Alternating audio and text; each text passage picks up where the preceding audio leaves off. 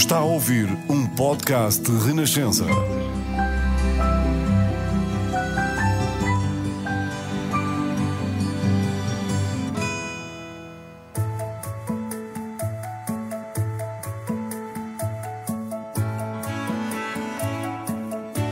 São tantas as pessoas que brilham em Portugal, que se destacam, que pensam diferente, correm riscos, querem sempre ir mais longe e fazer melhor.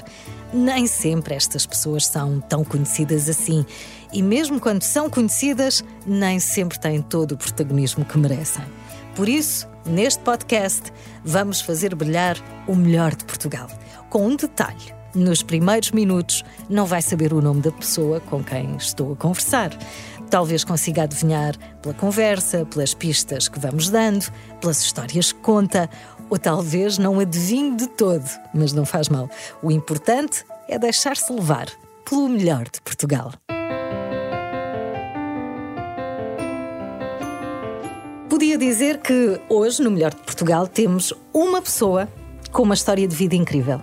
Podia dizer que esta pessoa é das mais determinadas que eu conheço em Portugal. Eu podia dizer isto se tivesse só uma pessoa assim, mas a verdade, e tenho que dizer isto, é que eu tenho duas assim. Duas que a vida tratou de juntar e hoje são marido e mulher. Por isso, eu já estou a dar algumas pistas e sei que no conceito deste podcast uh, é, é suposto quem está a ouvir adivinhar quem é, por isso vou parar. Olá aos dois. Olá. Olá. Que introdução tão linda. Oh, é verdade, eu tenho duas pessoas assim. Já, já me vai dar razão uh, no final deste podcast. O que é que podem dizer a quem nos está a ouvir Ora para bem. Levantar aqui a pontinha do véu? Primeiro eu estava na dúvida se usava a minha voz natural ou fazia aqui uma voz mais grossa, visto que a minha voz é facilmente reconhecível, apesar de não ser uma personalidade da rádio. Já me aconteceu ser reconhecido numa estação de serviço pela senhora que estava a olhar para o computador. Como assim? Eu falei, disse, Que é queria que gasóleo disseste? simples. e ela parou o que estava a fazer, não desviou o olhar e só disse assim com o olhar eh, para o computador: Eu sei quem és. E disse quem eras. E disse. Mas tu não vais dizer ainda. Ainda não. Ok. E o que é que podes dizer mais? Porque isso não é uma pista que, que toda a gente perceba, não Pois é? não. Que foste reconhecido numa estação de combustível. O que é que podes dizer mais? Não tenho altura suficiente para ingressar na GNR, Isso é uma boa pista, boa. nem na PSP, nem na Marinha, mas tenho na Força Aérea, que, pasmem-se, altura mínima em 90 centímetros. Ok, portanto estás a algures entre os 90 centímetros e os. 3 metros. Ok. Vamos lá à parte feminina deste programa, que, sem ser eu. Bem, O que é que podes dizer sobre ti? eu poderia tentar deixar de falar com R's, com esta pronúncia que eu tenho, mas não consigo, porque nasci em França. Ahm, mas sou portuguesa, os meus pais são portugueses, mas nasci em França, vim pequenina. Ah, trabalho com, com a comunicação, gosto muito de conversar. O meu marido diz que em minha casa não existe silêncio, que é uma coisa que, que eu não, não, não compreendo. Ahm, mais, ah, tenho uma história de, de vida que eu tento que seja uma, uma inspiração e uma motivação para outras pessoas. Ah, e adoro os cozinhados do meu marido. E, e gabo muito eh, em todos os sítios, em todas as plataformas, porque enquanto ele estiver feliz a cozinhar, eu sou uma mulher feliz a comer. Isto é muito importante para o nosso casamento. E assim não tens de chegar à frente e cozinhar também. Já percebi este recado público, já percebi. Ora bem, ainda não sabemos quem está aqui. Agora, estas pessoas têm uma história de vida incrível e têm uma missão que nasce dessa história de vida. Casaram-se em agosto? Foi agosto, não foi agosto, foi julho. Julho. julho, Julho, julho, sim. julho. Quase Foi ali- entrar agosto. Quase agosto. E quem fizer uma pesquisa com os nomes deles ah, no Google, por exemplo, vai encontrar algumas notícias, algumas muitas notícias.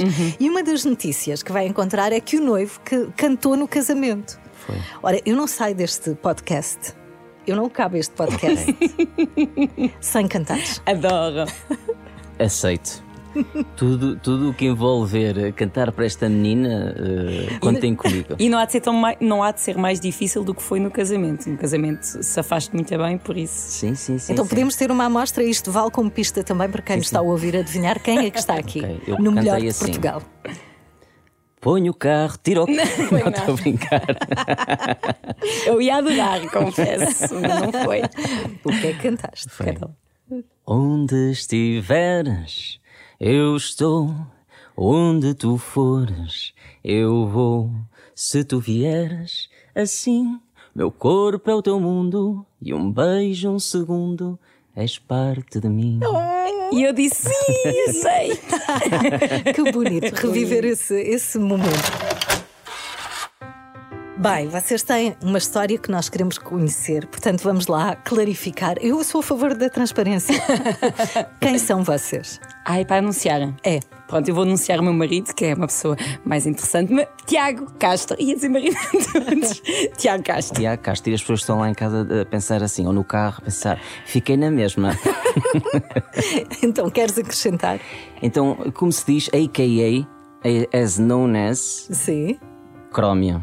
Crómio. Pronto. aqui Morangos está. com açúcar. Morangos com açúcar. Estamos situados? Situadíssimos, acho eu. Em que Pelo ano? menos para a geração Rebelde dos anos 2000. Crómio. Sim. é o Crómio. Casei com o Crómio é oficial. E com quem casou o Crómio? Tiago. O Crómio casou com uma menina muito linda chamada Marina Antunes. Quem? É francesa, que não é bem francesa.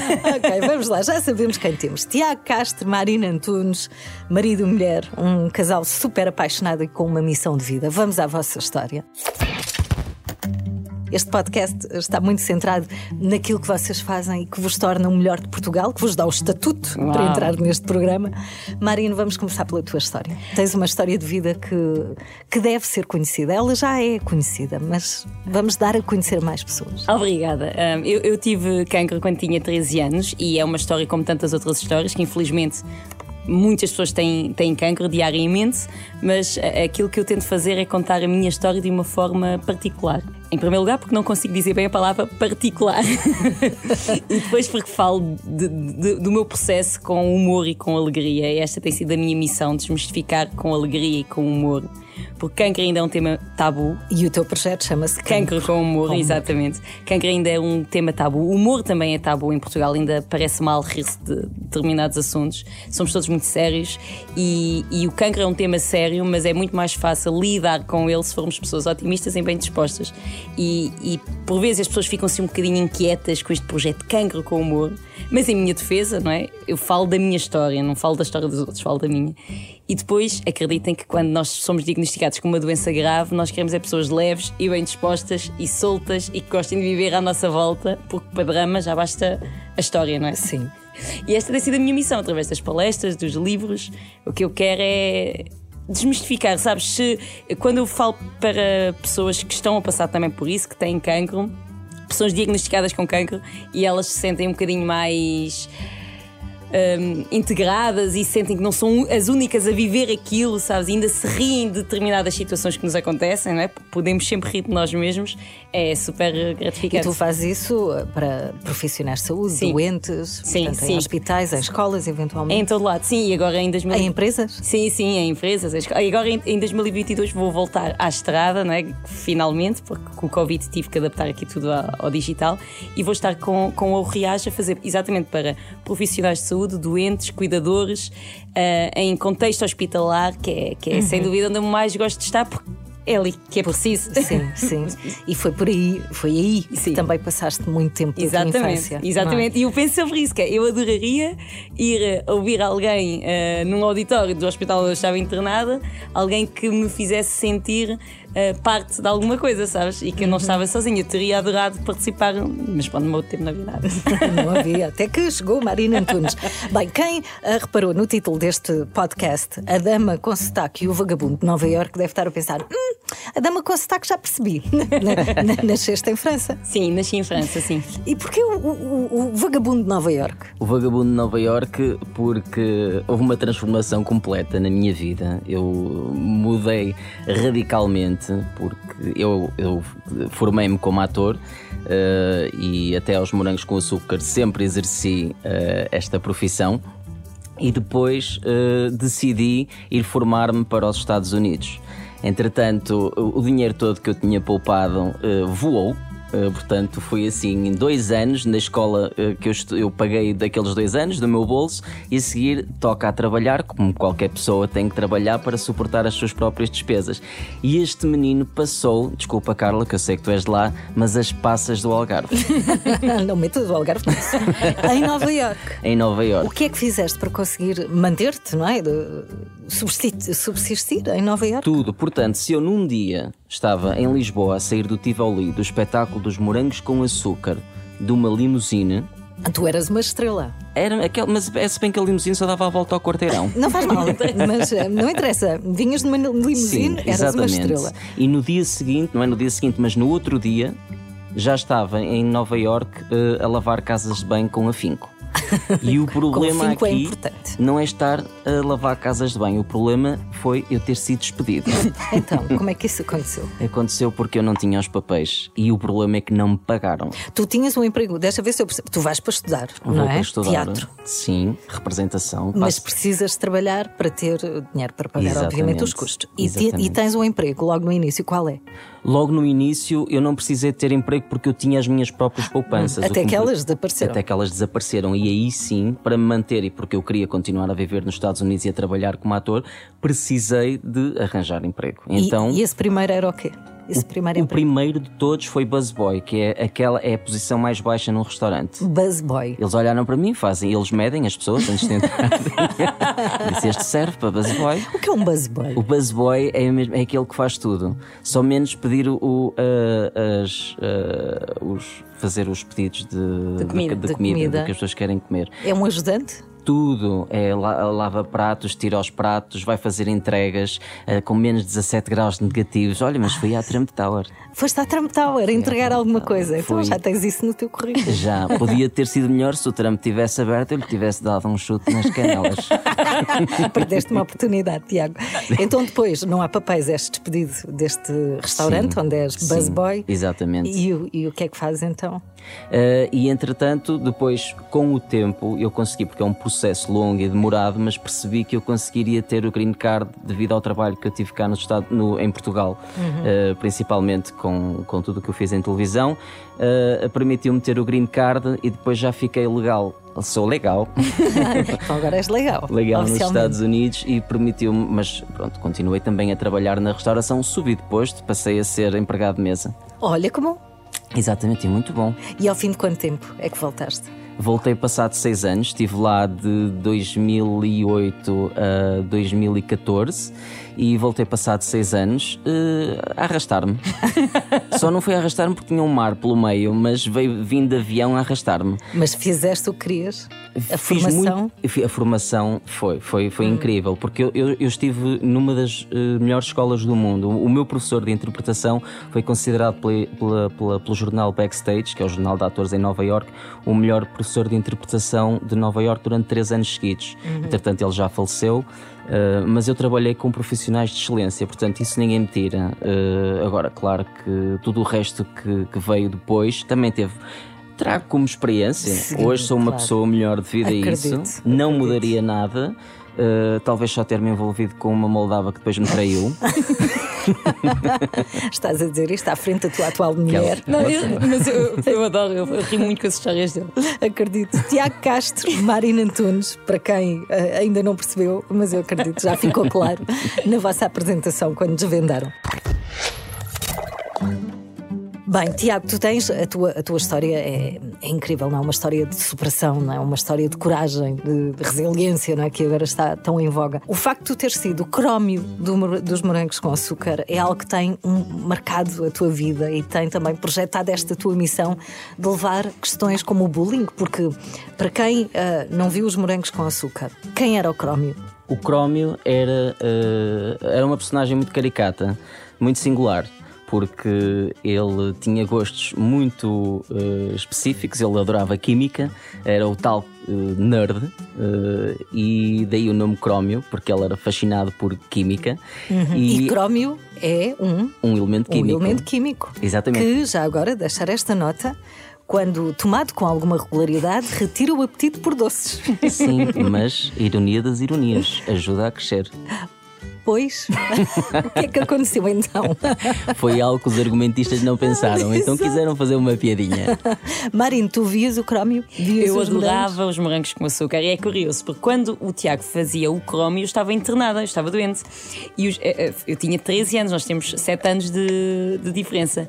E os morangos eram assim um escape maravilhoso. E o meu pai adorava o crómio e que só, só nos deixava ver os morangos com açúcar quando ele aparecia. Depois, quando ele saía e começavam os protagonistas aos melros, o Tiago, o meu pai desligava a televisão e dizia: Bom, isto nem interessa. Ele já sabia, este um dia vai ser meu genro. E ele ria-se, ria-se muito. E, foi, e, e isso foi muito importante porque o Tiago ganhou 10 mil pontos ah, só por isso. por- Na por família, na família, completamente. E é, e é muito interessante como é que as pessoas impactam a tua vida, ou seja, o. O crómio na altura tinha muita importância para mim, eu adorava os morangos, fazia-me rir muito e foi na altura em que eu estive doente, sem fazer ideia que um dia iria casar com ele. É absolutamente extraordinário. E quando o conheci, Uh, não, não, não disse que o conhecia da televisão. Tivemos dois dias em que ele não fazia ideia que eu reconhecia da televisão, porque eu pensei, bem, não quer que tu penses que tu penses que eu estou a falar contigo só por seres uma figura pública, porque isso é, é-me igual ao Lito. Quando ele tirou a barba pela primeira vez, eu fiquei tão nervosa, Carla, e não acredito que eu tenha crómio no Porque meu sofá. agora sim é o crómio no. Agora no crómio no sofá. Mas o crómio é esta figura que nos ensina muito sobre, sobre ser diferente, não é? Não Sim. temos que ser todos iguais. O Crómio, o Crómio era um outsider e ensinou muito o Crómio, porque se eu achava que um dia, por estar na televisão, iria ter toda a atenção, mas aquela atenção que uma pessoa. Primeiro eu já não entro, eu quando entro numa festa ninguém me vê porque eu sou pequeno, mas aquela atenção de ai, está ali, o-" ninguém diz ai, está ali o Crómio. Não, dizem está ali o Pipo, está ali o. No Crómio não dizem, o Crómio, olha, está ali o Crómio. Isso trouxe-me muita humildade. Uh, primeiro porque uh, o, o crómio acabou também por ajudar muitas crianças naquela altura que sofriam por ser diferentes. Uh, pais vieram, muitos pais vieram falar comigo a dizer obrigado. Pela, pela tua interpretação, porque o meu filho, que até hoje nunca tinha tido eh, hipótese de se entrosar no- em nenhum grupo, hoje os amigos eh, acolhem-no porque o Crómio eh, é popular na escola, porque o Crómio tem um programa de rádio, porque o, o, o Crómio é divertido. Porque o crómio deu uma lição a todos, não é?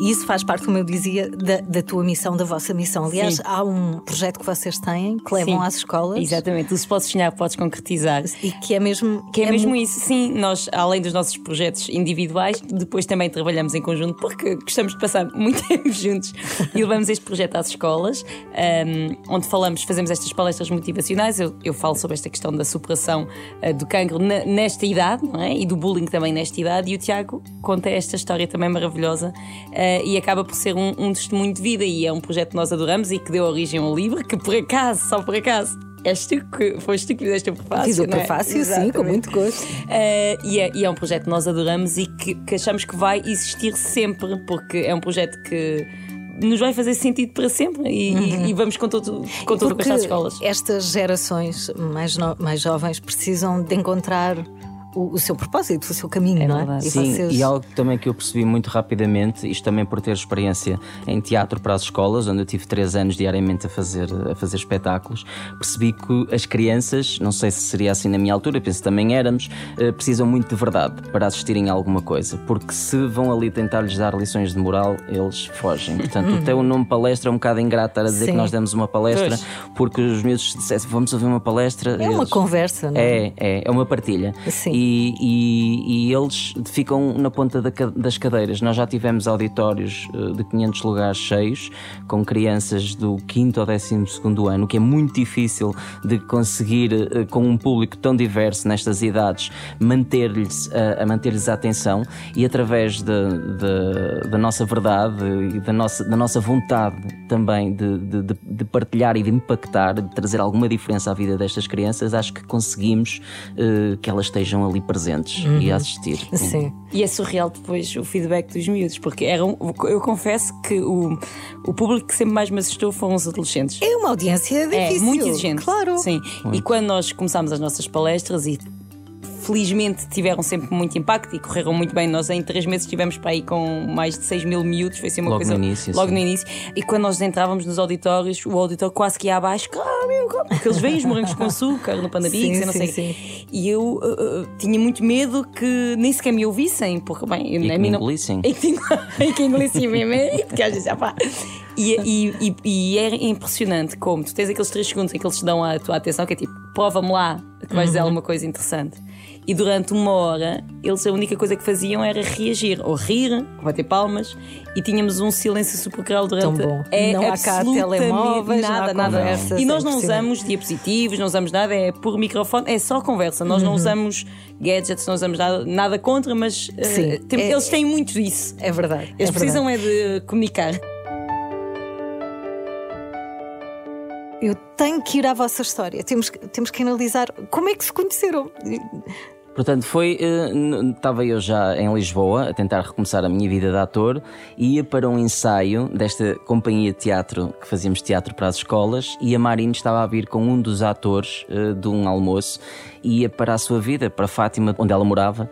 E Sim, agora cruzámos. mora contigo, não é? Agora mora comigo, É já há para- seis anos. É só para Sim, clarificar. sim. E ela viu-me, eh, tivemos ali cinco minutos a conversar e antes de que ela fosse embora agarrei-a, no sentido eh, eh, metafórico, e disse-lhe: eh, Marino, não queres assistir ao nosso ensaio? Rau, Óbvio. rau, rau. Não. Safadão. Não houve ensaio. Não houve ensaio. Não, Não tivemos ensaio. três horas a falar. O nosso amigo começou a sacudir tapetes, porque entretanto desprezámo-lo completamente e, e reparámos que ele começou a limpar a casa sem nós darmos conta. E, e pronto, e começámos a, a falar todos os dias, nós começámos a namorar enquanto nos conhecíamos, ou seja, no segundo encontro já estávamos juntos, foi, Sim. foi, foi assim uma, uma loucura. E Uma louca, uma louca. uma loucura. E foi numa altura muito complicada da vida dos dois. Sim, sim. Estávamos os dois muito deprimidos. O Tiago estava muito doente com, com depressão e estava a ser medicado. Ah, eu estava no meu luto, não é? E eu tinha, tinha perdido o meu namorado e, há, al- há alguns meses. E então foi uma fase muito difícil. E, e- e foi impressionante porque nós. Isto tinha tudo para correr mal. E eu lembro-me de dizer isso ao Tiago: cuidado. Para não sermos a muleta um do outro, sabes? Duas pessoas que estão a tentar ah, não se Refazer-se, não é? refazer-se Sim. e que estão a usar, mesmo de forma ingênua. De- Deixa-me só dizer que eu nunca pensei que eu conseguisse, naquela altura, eu não me visualizava a falar com esta leveza que eu hoje estou a falar. Foi algo que se perdeu na minha vida. Os meus próprios pais disseram que já não viam este Tiago desde os 15 anos e foi para mim uma- algo muito forte. E o, o espetáculo que eu tenho daqui de baixo, o espetáculo de comédia, fala também sobre isso. É o ter vindo daqui de baixo. E eu ainda estar aqui de baixo porque baixo continuo. Porque tens uma visão, se calhar, mais humilde e, e, se calhar mais real das coisas, não é? É verdade. E muito grata. Sim, ver lá de cima, isso nem sempre é grato quando se vê lá de cima. Exatamente. Foi ótimo conversar convosco. Obrigada. Marino Antunes, Tiago Castro, Obrigado. foi ótimo conversar convosco. Estão aqui na Renascença, no melhor de Portugal. Obrigado, Ai, que Carla. honra. Obrigada.